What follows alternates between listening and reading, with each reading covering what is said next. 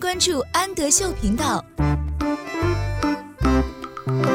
Hello，小朋友们，欢迎收听安德秀，我是安仔妈妈，请在微信公众号搜索“安德秀频道”。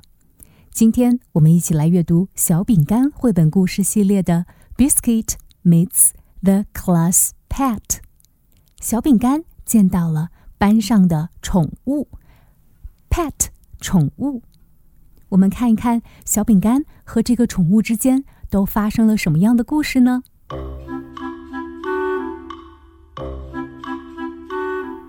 ？Here, biscuit，到这儿来，小饼干。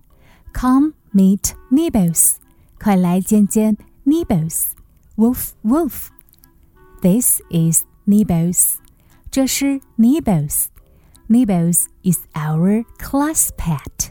Class 是班级的意思。Pet 是宠物，Nibbles 是我们的班级宠物。Nibbles is here for a visit. Nibbles 到这里来拜访我们。Wolf, wolf, hop, hop. Look, biscuit. Nibbles found your bone. 快看，小饼干，Nibbles 找到了你的骨头。Wolf, wolf, hop, hop. Nibbles found your ball. Nibbles 找到了你的球。Wolf, wolf, hop, hop. Nibbles found your bed too. Nibbles 也找到了你的床。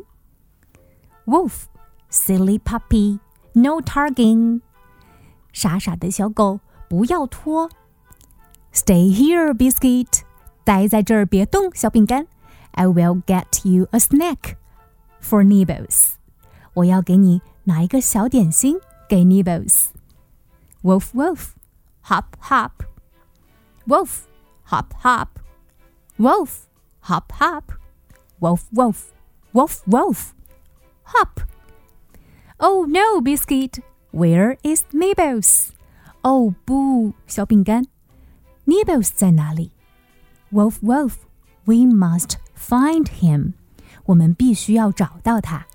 Wolf, wolf, Nibbles is not under the table. Nibbles 不在桌子下面。Under the table 在桌子下面。Wolf, wolf, Nibbles is not on the chair. Nibbles 不在椅子上面。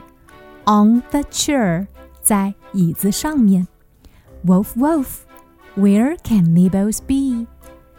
Nibbles 会在哪里呢？Wolf, wolf. Sweet puppy，可爱的小狗。Nibbles found your bone。Nibbles 找到了你的骨头，and your ball 和你的球，and your bed 和你的床。Wolf, wolf, and you found Nibbles。你找到了 Nibbles。Wolf